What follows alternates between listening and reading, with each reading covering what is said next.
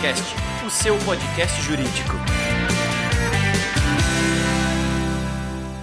Bem-vindos, entusiastas da inteligência jurídica, sejam todos muito bem-vindos a mais um episódio do Juriscast, o seu podcast jurídico.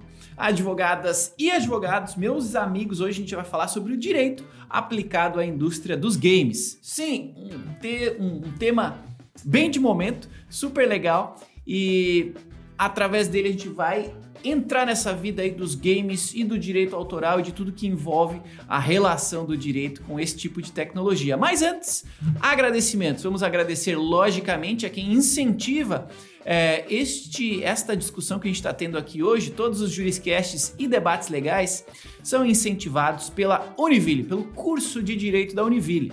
Sim, este curso tem 25 anos de história e é detentor do selo OAB Recomenda. Então, é, estão sempre aqui nos apoiando, incentivando que a gente fale sobre direito, que a gente faça discussões ricas sobre o direito contemporâneo. Então, muito obrigado ao curso de Direito da Univille. Se você quiser conhecer um pouquinho mais sobre ele, basta acessar univille.br/direito. Fica também o convite para que você nos assista em vídeo. Sim, estamos num podcast mas dado os avanços da tecnologia, já estamos também disponíveis em vídeo tanto no Spotify quanto no YouTube. Então, se você quer conhecer o meu rostinho e o rostinho de cada um dos nossos convidados, estamos também em vídeo nesta du nessas duas plataformas, mas logicamente em áudio em todas as demais plataformas de consumo de áudio. No é, Spotify, no Deezer, no Google Podcasts, Apple Podcasts, onde você gosta de ouvir podcasts, lá estaremos com o Juriscast.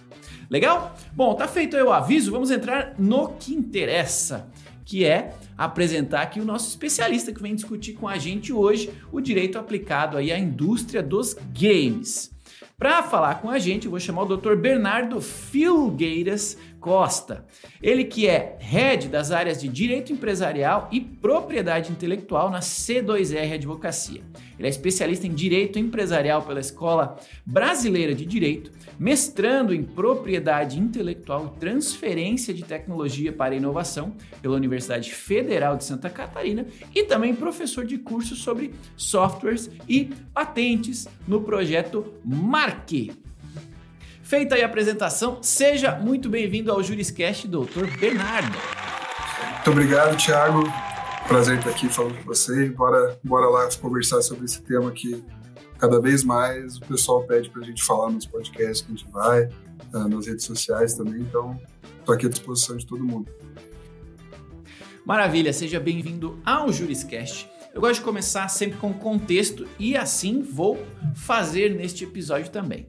É, eu, Thiago Facchini, inclusive, você aí do outro lado, pode me seguir nas redes sociais, arroba Thiago Facchini. É, eu, Thiago Facchini, trabalho numa empresa de tecnologia. A gente lida aqui com inovação, com propriedade intelectual. Então é uma curiosidade que particularmente eu também tenho de por que, que a gente tem que falar, precisa falar sobre o direito na indústria dos games, né? Você consegue nos ajudar a entender qual é o tamanho desse mercado, qual é a relevância do que é tratado nele e, acima de tudo, é, do direito dentro de um mercado como esse, direito no mercado, na indústria dos games. Por que, que a gente precisa falar sobre essas duas coisas unidas neste momento aqui em 2022? Legal, Thiago. É, eu acho que a partir do momento que a gente está falando de tecnologia, né, e assim como assim como você não, mas diferente de você, a gente trabalha aqui na C2R, nossos principais clientes são empresas de tecnologia. Né? E quando a gente começou há um tempo atrás a atuar nessa área, né, querer atuar em novos mercados, uh, que era, era o objetivo do escritório, a gente afunilar ainda mais, né, segmentar ainda mais, como o pessoal fala no marketing, nichar ainda mais nossa, nossa clientela, não ficar só no, na tecnologia geral ali a gente viu que o, mercado de games, uh, por assim dizer, é, muito parecido com o mercado de tecnologia, né? Desenvolvedoras de jogos são nada mais são do que empresas de tecnologia, né?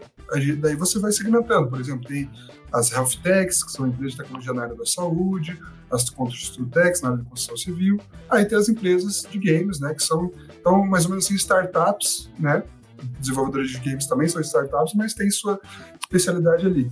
Então a gente ajustou mais ou menos o nosso, a gente entendeu né, o mercado primeiro, para saber o que a gente poderia oferecer de serviços jurídicos para esse mercado. E né, nessa busca por um novo mercado, né, uh, a gente entendeu que a, a área de games é uma área com muitas oportunidades. Né? Então, a partir da pandemia, com o advento da pandemia, é, milhares, milhões de brasileiros, né? Mais de, tem uma pesquisa recente que mais de 67 milhões de brasileiros jogam algum, algum jogo eletrônico. E com a, a pandemia, esse, esse número cresceu. Você joga também? É um eu jogo também, jogo também. Sou um desses aí, estou incluído na estatística. Maravilha, eu também.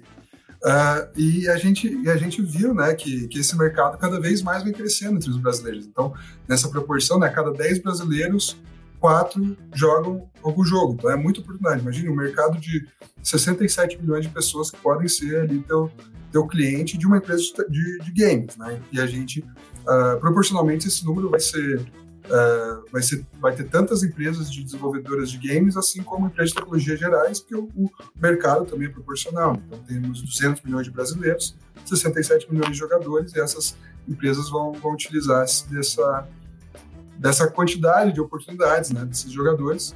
E é uma, a partir de 2021, tem até uma pesquisa da Abra Games, que é a Associação Brasileira de Games, uh, que o, o, setor, só em 2021, eles movimentaram mais de 2 bilhões de de reais em 2021. Então, e só no mercado brasileiro. Tá? Então, teve um crescimento de 169% é, em relação a 2020.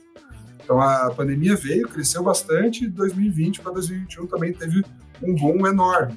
Né? Claro que é, isso é muito atrelado também aos tipos de jogos. Né? Por exemplo, o brasileiro, normalmente, está...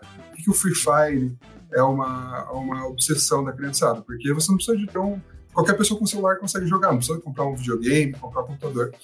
Uh, mas partindo desse, desse pressuposto, é né, um mercado com muitas oportunidades, é um mercado ainda pouco explorado pela advocacia, tem players grandes no, no mercado, né, escritórios já especializados, uh, mas ainda assim é, tem muita oportunidade, principalmente com desenvolvedoras indies, né, que a gente chama, que são as desenvolvedores independentes ali, dá para fazer um paralelo com startups early stage, né? Estão naquele começo ali, tá, tá tateando, aí não tem muito dinheiro, mas está entendendo como que vai. Uh, e também com times de esportes, né? Mas a, a, nossa atuação é mais com essas desenvolvedoras de jogos, até porque quando a gente fala em, em competição ali, e esportes, mais propriamente, é mais nichado ainda do que o mercado de games no geral.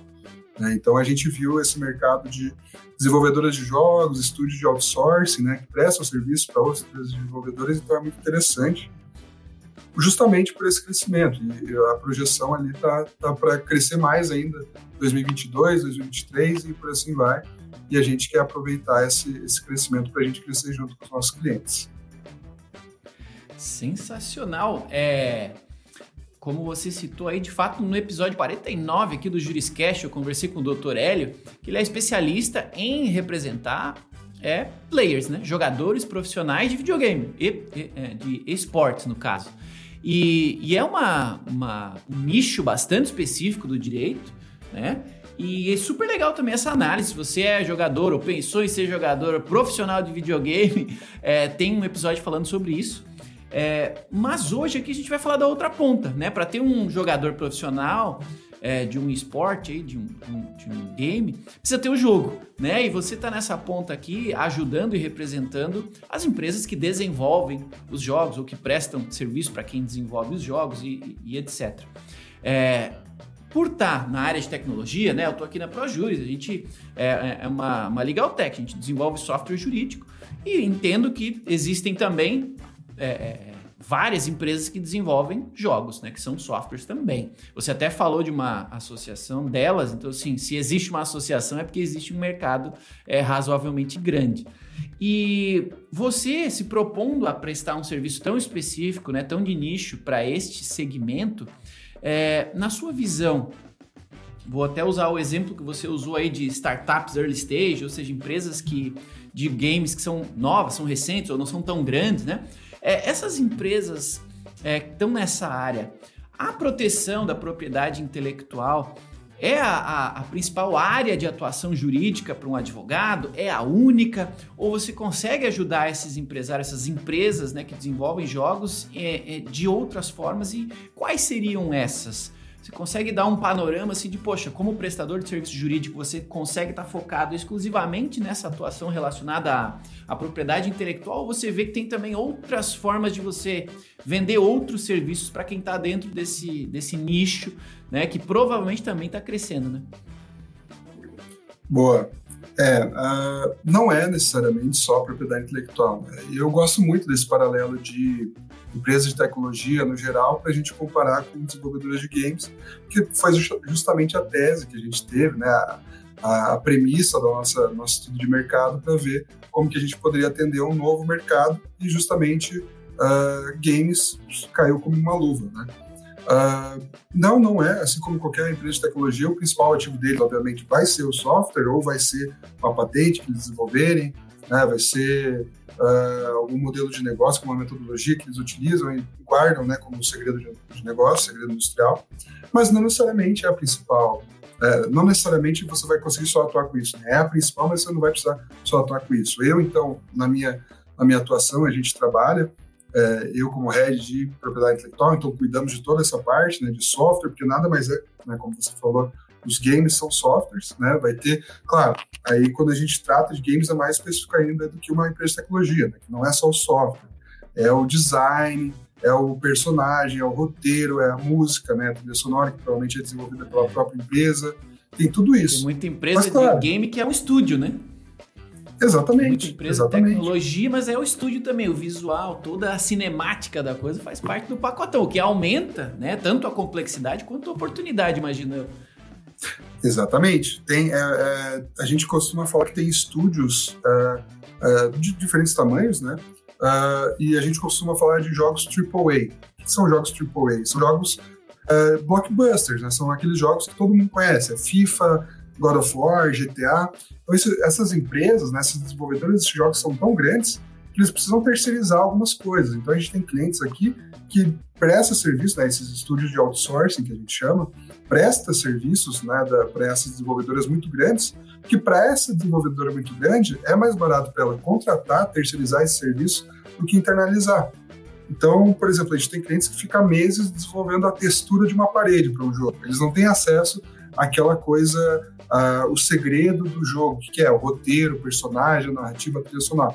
Ele vai é, focar em coisas periféricas, mas que vão juntar aquela obra que, pô, tem que estar tá tudo redondinho, tem que ter uma comunicação né, coisas.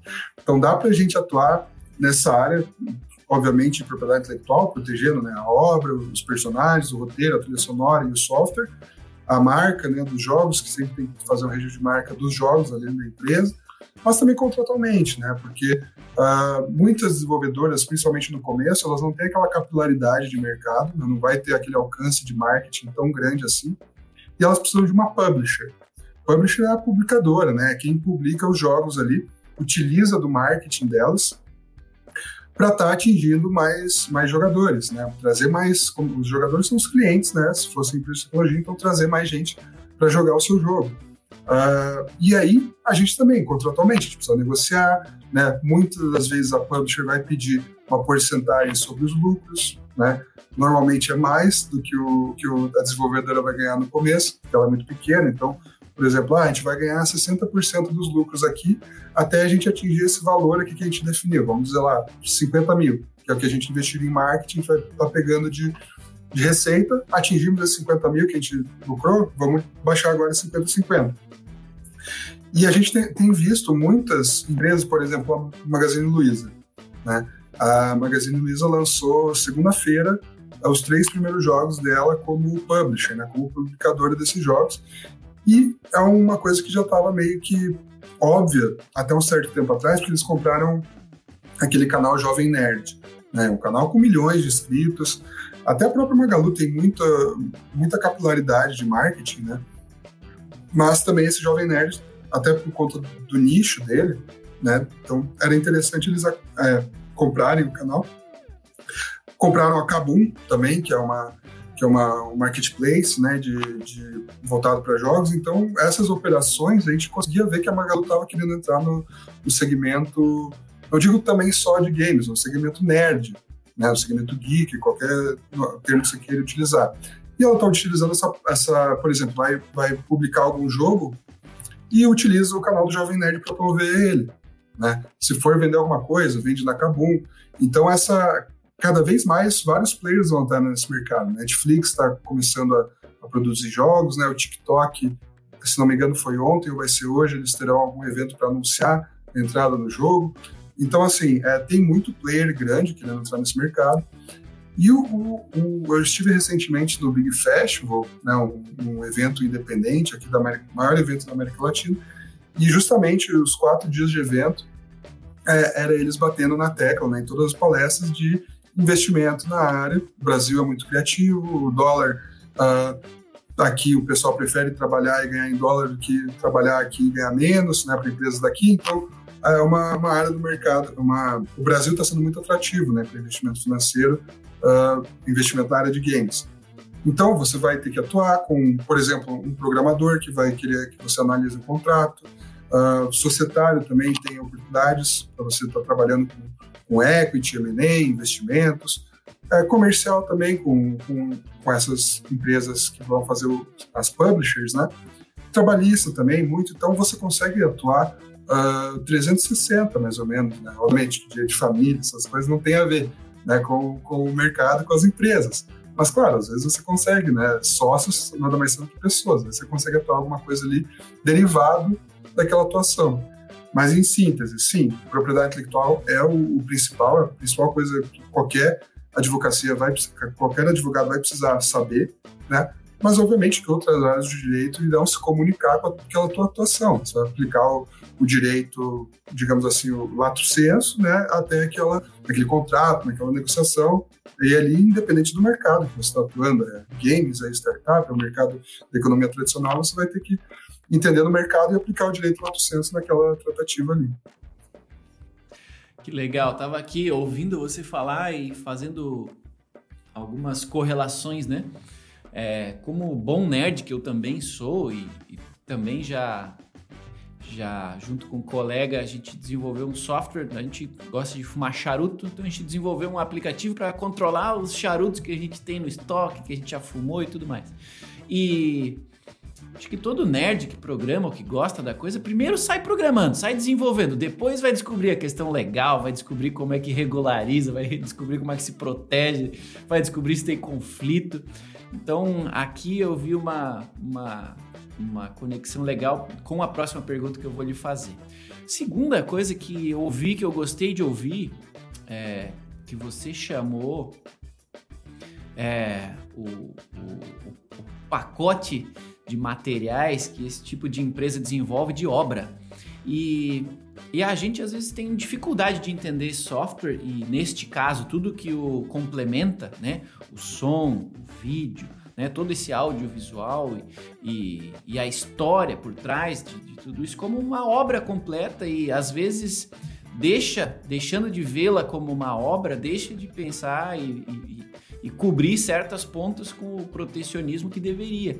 Então acho que esse, essas suas considerações aqui a respeito desse jeito de perceber esse tipo de empresa e o produto que ela desenvolve é muito legal para a gente entender que é algo muito além do que código, né? muito além do que apenas mais um software, apenas mais um programa.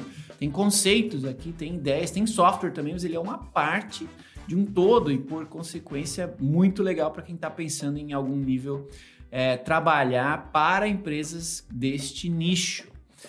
É, bom, considerando isso tudo que eu disse e a tua experiência prática, né, já atendendo empresas de games, que, que você entende como prestador de serviço que é o maior desafio ou maior risco, ou quem sabe até a maior oportunidade que você tem, que você percebeu de, poxa, é, essas empresas elas têm características próprias, esse mercado tem características próprias. O que, que você entendeu que, que foi um desafio ou que é um desafio para quem pensa em atuar nessa área que você está atuando? Né? O que, que foi que te diferenciou e te fez é, ganhar notoriedade e a diferenciação que você tem atendendo esse tipo de empresa? Tem um, um segredo? Você acha que tem uma, uma, um elemento em especial que é mais importante do que os outros para quem vai atuar atendendo empresas de games? Olha, novamente eu vou fazer um, um paralelo aqui da, da, minha atuação com empresas de tecnologia no geral. É, sempre quando a gente vai é, aqui no escritório, a gente gosta muito de eventos, fazer palestras, participar de podcasts, né? produzir conteúdo no geral. E, e quando a gente chega nos eventos, principalmente, é, eventos voltados, seja para indústria de games, seja para tecnologia, a gente, a gente entende, olha, provavelmente terão outros advogados aqui. Né? É muita inocência nossa achar que ah, estamos num, num, mercado totalmente novo, não vai ter advogado. Não, se ele que tem a oportunidade, vai tá, vai tá, vai ter gente que não agarrar essa oportunidade para advogado não é diferente. Né? Uh, seja o Instituto de Advocacia ou qualquer outra empresa, eles estão sempre uh, em busca de, de alguma coisa que vai dar um resultado extraordinário né, e seja um, um oceano azul. Uh, dito isso, o que a gente tenta se diferenciar é justamente é, isso que, que você ressaltou na sua fala, que a gente entender justamente e principalmente os games, né, como uma obra completa. Então a gente entende do negócio, do mercado que o nosso cliente está inserido. E obviamente, como a gente só trabalha com empresas de tecnologia e games, aí a gente foge um pouquinho da advocacia tradicional. Então a gente Antes da, da pandemia, a gente já trabalhava remotamente, já trabalhava, fazia call com, com os clientes. A gente tem cliente que até hoje a gente nunca viu presencialmente. A gente a, utiliza é, gestão ágil, então a gente utiliza sprints e Kanban, fazemos entregas de contratos de forma bem rápida. Então, tudo isso acho que agrega valor né, no, nosso, no nosso serviço, mas principalmente a gente falar a mesma língua do, do empreendedor ali. A gente não é aquele advogado tradicional que, ó, não faça isso daqui, que ó, tem risco aqui, a gente sabe que o, o, o empreendedor vai ter que correr riscos, né? E às vezes uma, a gente tem que. É, contratos nada mais são do que, que a gente expor ali a negociação que está sendo feita. Né? Então, a gente vai sopesando ali riscos e, e benefícios do contrato. Às vezes, vai tomar um risco aqui, para o contrato pode ser muito lucrativo. Então, é, é, é justamente a gente entender o, o mercado do nosso cliente, entender como que a gente consegue entregar valor para ele e, obviamente, a gente se portar como especialista nessa área. Né? Não adianta nada de falar tudo isso e a gente, é, a gente tem um escritório que entrega de tudo, desde direito administrativo, família, petrolífero aeronáutico, militar e games. Né? A gente quer dar um serviço cada vez mais especial para o nosso cliente, entregar mais valor. E é justamente isso. A gente teve no começo, né, assim como qualquer outro advogado, uh, que pode estar escutando e estar tá autônomo ali, claro, no começo vai ter que pegar de tudo. Né? Uh, e o escritório começou assim, uh, mas atualmente, e assim, com a maturidade, você tem que ter um objetivo lá na frente, né? a gente tem que tem que estar tá, tá sabendo para onde que a gente vai. E é a partir disso que você começa a trilhar, pô, vou começar a fazer uma reserva de caixa aqui para eu começar a focar, contratar mais alguém e se der tudo errado, eu tenho essa grana que vou pagar essa pessoa contratando essa pessoa, pegando um sócio, a gente consegue focar mais nessa área aqui, produzir conteúdo aqui, do que pegar tudo né, de uma vez. Obviamente, com a oportunidade, a gente não pode deixar escapar. Tem oportunidades muito boas, aí você tem que sopesar qual que é a oportunidade que vale mais a pena para você. Mas no sentido de reconhecimento, é isso. É você entender o negócio do seu cliente e você se portar como um especialista naquela área. Né?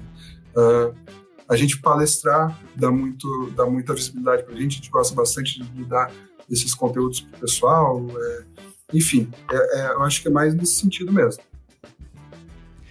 Que legal, meus amigos. Esse aqui é o Dr. Bernardo Filgueiras falando com a gente sobre a aplicação do direito à indústria dos games. Muito legal falar sobre isso. Eu, como bom gamer, estou adorando a conversa.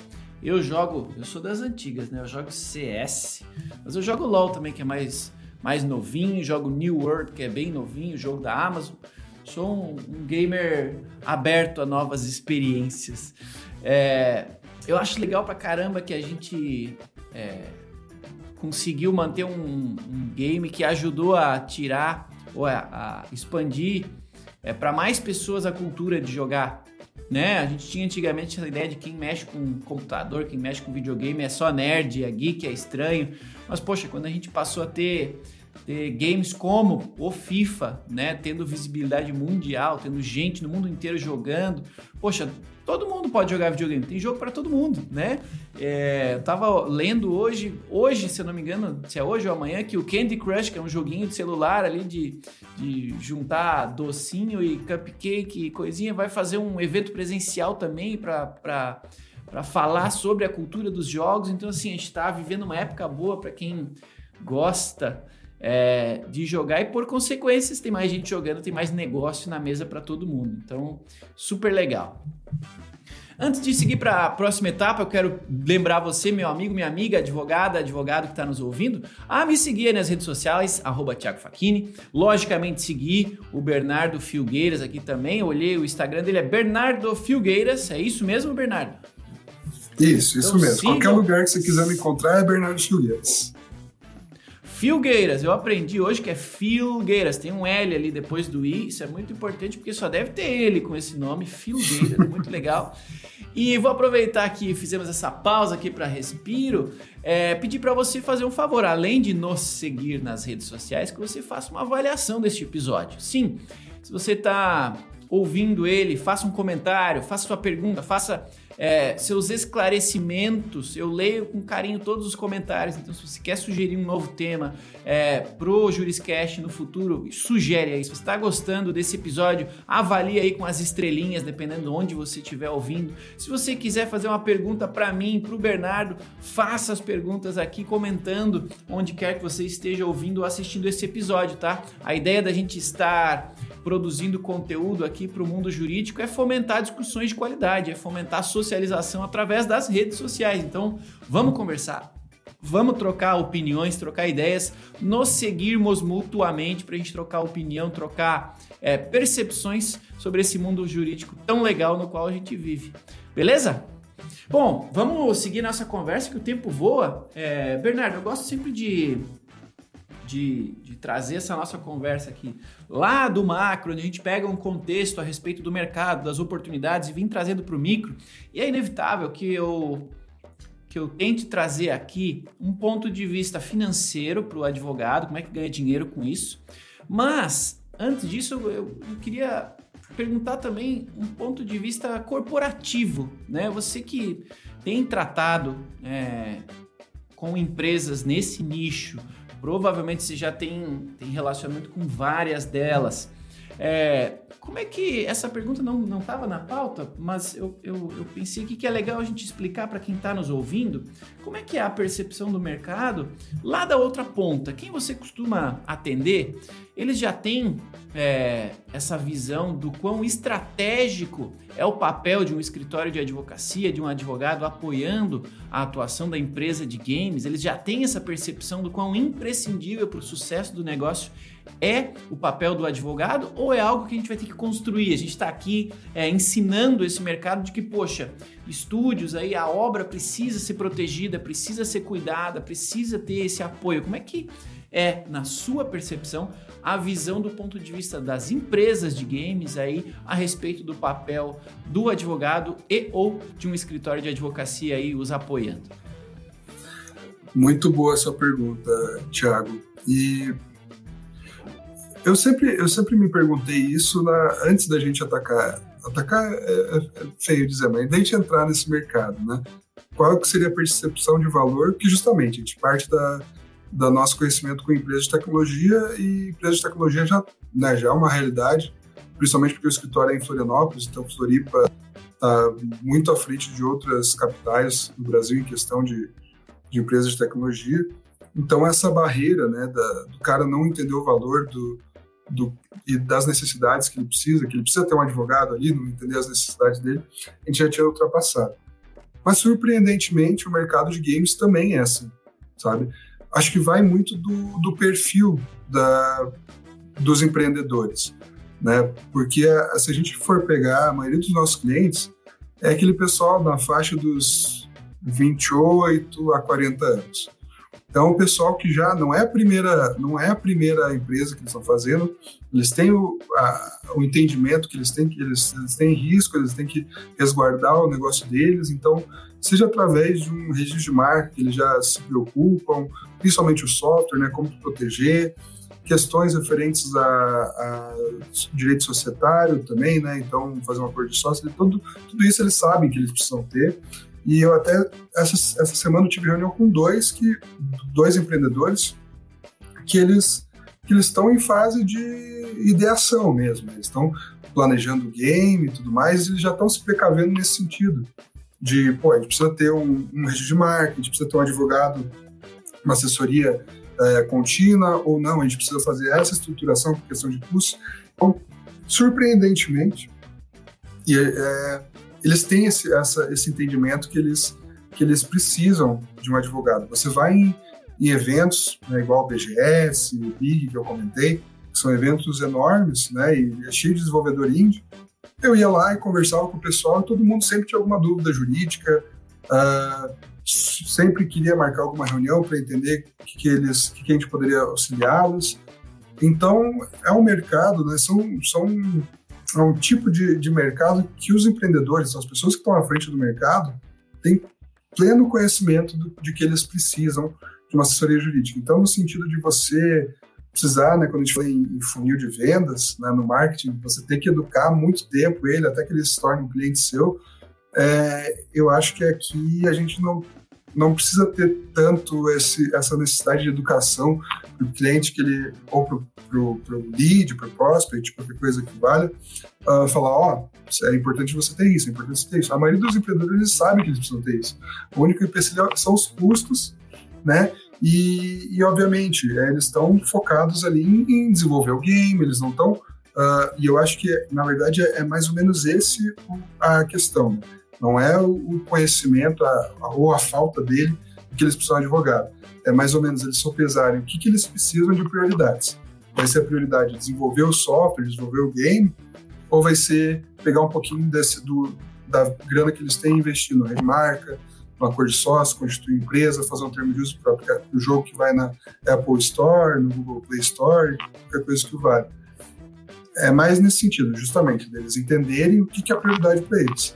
Eles entendem que é a prioridade, aí é muito fácil, porque eles já sabem que eles têm essas necessidades e eles vão, consequentemente, ir atrás do advogado.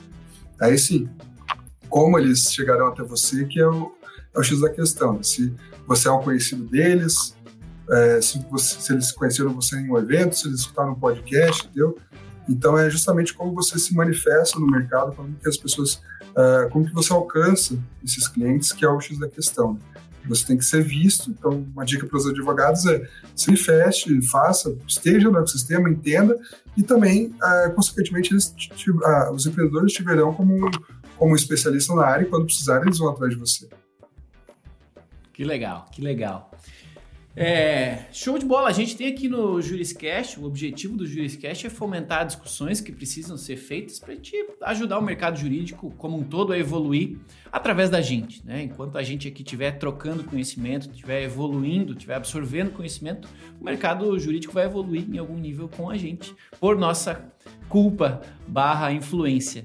Então é sempre legal trocar essa ideia aqui, porque a gente é parte da educação desse mercado, né? As empresas para as quais a gente trabalha é, precisam entender esse papel fundamental né, da advocacia é, para elas, né? Podem utilizá-lo em maior ou menor nível, mas não diminui a importância de uma boa assessoria jurídica para empresas que trabalham é, nesse ramo de games. É, bom, o que, que você me diz também, agora indo, como eu citei antes, para a parte financeira da coisa, todo mundo quer ganhar dinheiro, né? E você falou que inclusive embasou essa decisão no seu escritório é, em um estudo de mercado, você entendeu que é um mercado com volume, né, tanto de empresas, provavelmente de potencial financeiro também, com oportunidades jurídicas a serem aproveitadas ali. Você citou ao longo da conversa que sabe que não é um mercado vazio, né, inexplorado, já tem gente que atua nele, mas que você viu aí que haveria oportunidade para o seu escritório atuar bem é, dentro dessa segmentação. Perfeito. Minha pergunta para quem está nos ouvindo, está gostando da conversa, é gamer, gostaria de trabalhar com isso, É, o que, que você entende que tem de oportunidades aqui que você já está aproveitando e ou que você não está aproveitando, mas que você vê oportunidade é, de advogados ganharem dinheiro dentro da indústria dos games. Você vê que tem algo único, algo especial, algo diferenciado aqui para as pessoas, assim como você, aproveitarem esse mercado e ganharem dinheiro. E, em caso positivo, o que, que você vê aí para as pessoas ficarem atentas aí, é, caso queiram explorar esse nicho também? Legal. Ah, o mercado como um todo ele ainda é uma oportunidade bem boa, sabe? É, é, bem, é bem inexplorado ainda. Cada evento que a gente vai, é pelo menos 200, 300 empresas ali. A maioria dessas empresas eles têm uma plataforma de matchmaking ali que você pode entrar em contato, marcar reunião e tudo mais. Então aí já é uma, uma oportunidade de você estar em contato com, essa, com esse pessoal.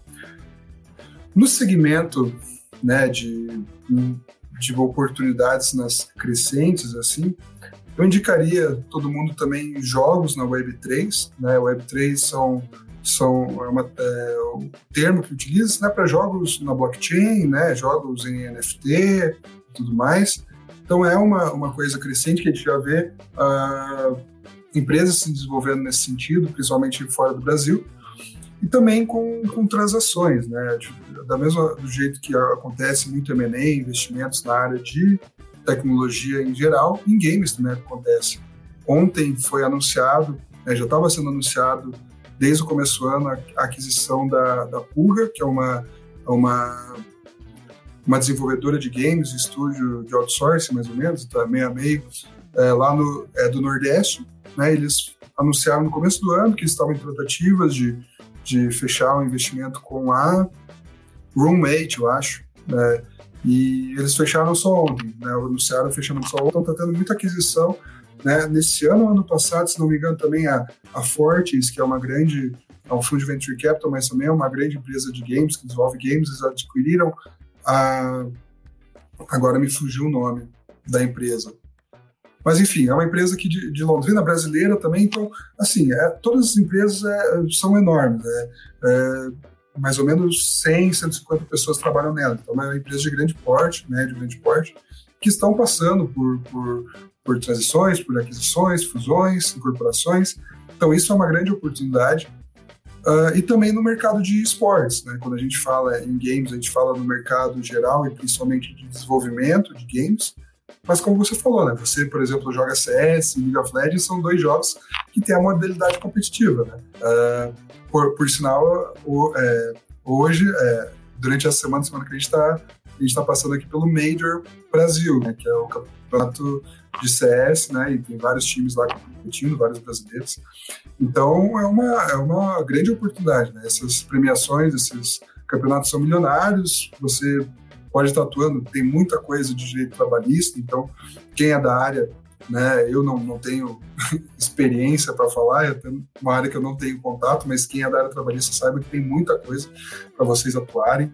Uh, direito de imagem tem bastante, direito de arena, tem uma discussão enorme sobre se os atletas de esportes estão enquadrados na Lei Pelé ou se não estão, se esportes é realmente uma modalidade competitiva. Então, tem muita coisa até no contencioso para você trabalhar. E, obviamente, né, você está atuando no societário ali com os donos do time, fazer fusão e aquisição também, né?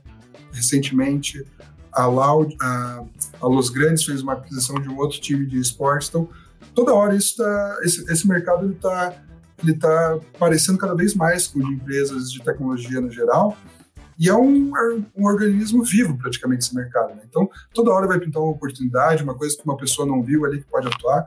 Mas se eu fosse é, para indicar o pessoal hoje, é nessa, nessa área de, de, de esportes e investimento né, estrangeiro, uh, M&A, incorporação e tal. Sensacional, um mar de oportunidades para você aí que está ouvindo e queria saber, poxa, para que lado olhar? O Dr. Bernardo aqui já deu algumas algumas boas dicas para você. Sensacional. Bom, o tempo infelizmente voa e eu gosto de terminar essa nossa conversa aqui. Como é uma conversa para a gente evoluir, para nós aprendermos juntos, estamos aqui aprendendo com você, com a sua referência, com o seu conhecimento, Dr. Bernardo. Mas eu gosto de fechar o nosso papo aqui pedindo indicações, pedindo referências. É, você, que você recomendaria para quem quer entender mais sobre esse mundo aí da indústria dos games, sobre a atuação jurídica dentro dele? O que, que você recomenda de pessoas, de arrobas, de vídeos, de livros, de eventos? O que, que você tem para indicar para nossa audiência aí, para que alguém que nos ouviu aqui e gostou da temática saia daqui e consiga ter referências para continuar estudando e evoluindo aí nesse tema? Maravilha. É, se for para indicar um arroba, indico o meu, né? que toda hora Ótimo. no LinkedIn, principalmente, eu estou divulgando alguma coisa sobre games. É, se for no sentido de estudo, né, é bem interessante que o pessoal entenda. Vai ser sempre o direito material que você vai ter que estar tá aplicando ali a prática do teu cliente. E como eu falei, como propriedade intelectual impera nesse, nesse mercado, é imprescindível que você tenha é, consiga resguardar os, a propriedade intelectual do teu cliente, eu recomendo muito e até eles estão uh, tá tendo módulos específicos tanto de software quanto de games, né? E não é só games, mas é, eles chamam de indústria de entretenimento. São os cursos, eles são gratuitos e online da Organização Mundial da Propriedade Intelectual, né, OMPI. O IN, próprio INPI tem, tem cursos ali principalmente é, propriedade intelectual aplicada em negócios de base tecnológica, o nome do curso. São todos gratuitos e o INPI também tem o calendário ali dos cursos da OMPI, ele redireciona para a página. Então, é um curso que me ajudou muito, até foi requisito para eu entrar no meu mestrado. Então, se quiser seguir também na área de propriedade intelectual, seja em game, seja qualquer coisa, faça principalmente noções introdutórias à propriedade intelectual, que você vai ter um panorama muito bom já é, de direito autoral, de software, marcas, patentes, tudo, para você seguir nessa, nessa, nesse mercado. Então, essa é a dica primordial. Entendam isso. Daí sim, você vai ter que entender no mercado, né? Não adianta você ficar só no direito ali. Cara, segue algum time de esporte se você quiser entender um pouco mais, entenda como que você pode ajudar esse mercado. Então, pô, focar em patrocínio, M&A, trabalhista, societário, propriedade intelectual. Você entendendo o mercado de, de um modo geral, você consegue entender como que você consegue aplicar o direito nele. Né? Então, pô, siga é, portais, por exemplo, um parceiro nosso, o portal Mais Esportes, né, que é um portal dedicado totalmente a notícias de esportes. Sigam desenvolvedoras de jogos, siga a Big, BGS, Abra Games, né, que é a Associação Brasileira de Games. Toda hora tem conteúdo lá. Uh, eles fazem, uh, você pode se associar, você pode fazer palestras, você pode uh, fazer cursos deles. Então é bem interessante nesse sentido você estar inserido na, na, na área. E quem quiser é, começar a atuar, também indico vocês irem para aceleradoras, para o ecossistema de inovação da cidade de vocês mesmo. Muito embora o escritório seja de Florianópolis, eu sou curitibano, tô, moro aqui em Curitiba, então eu trabalho remoto, né? E aqui em Curitiba, toda aceleradora que eu vou sempre tem um, uma desenvolvedora de jogos ali. A própria CAT, Associação Catarinense de Tecnologia, tinha uma vertical até recentemente de games. Né? Então, interaja com esse ecossistema, saia do escritório um pouco, vai conhecer o pessoal, faça palestra, faça tudo isso, que isso, isso vai contribuir para as pessoas te verem como especialista, você enganar cliente, mas claro, além de tudo isso, você vai ter que se nutrir de conhecimento, então faça principalmente é, esse estudo de direito material aplicado, uh, esse estudo de direito material, desculpa, uh, e depois você vai conseguir aplicar ele na, na prática ali. Que legal, meus amigos. Eu vou complementar essa bela lista, sugerindo também que as pessoas joguem, né? Alguma coisa é legal ter algum conhecimento sobre o que é, o que não é um game e, logicamente, que entendam algo de inglês, né? Sem dúvida, você que trabalha nessa área vai se deparar com várias terminologias em inglês e, ao ter jogado algum game e ter alguma noção de inglês, pode ajudar você aí a continuar traçando uma carreira de, de sucesso, sabendo ainda mais do negócio do seu cliente. Então, fica aqui meus dois centavos de contribuição, mas o que interessa mesmo é que essa conversa chegou ao fim, mas com muito conteúdo legal, graças ao conhecimento prático aqui do Dr. Bernardo. Muito obrigado por ter vindo compartilhar sua experiência com a gente aqui no Juriscast. Muito obrigado. Muito obrigado pela oportunidade, Thiago. Agradeço o convite. É, espero que essa conversa tenha, tenha auxiliado bastante gente aí. Se tiverem qualquer coisa, dúvidas, críticas, podem me chamar nas redes sociais eu estou totalmente à disposição para ajudar todo mundo. Fico aqui meu agradecimento de novo e um grande abraço para vocês. A gente se vê em outro, outro podcast.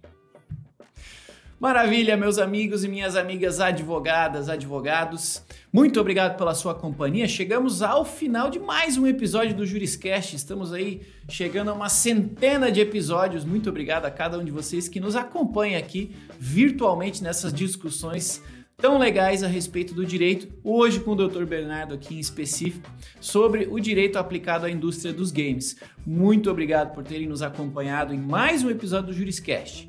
Todas as quintas-feiras tem um novo episódio para você. Seguir junto comigo, com os nossos convidados evoluindo, é, angariando mais conhecimento jurídico para a gente aplicar na nossa prática. E é isso. Nos vemos no próximo episódio do Juriscast. Até lá e tchau. Você ouviu o Juriscast Produção e oferecimento ProJuris, plataforma de inteligência legal, líder no desenvolvimento de software para departamentos jurídicos e escritórios de advocacia, powered by Softplan. Conheça mais em projuris.com.br.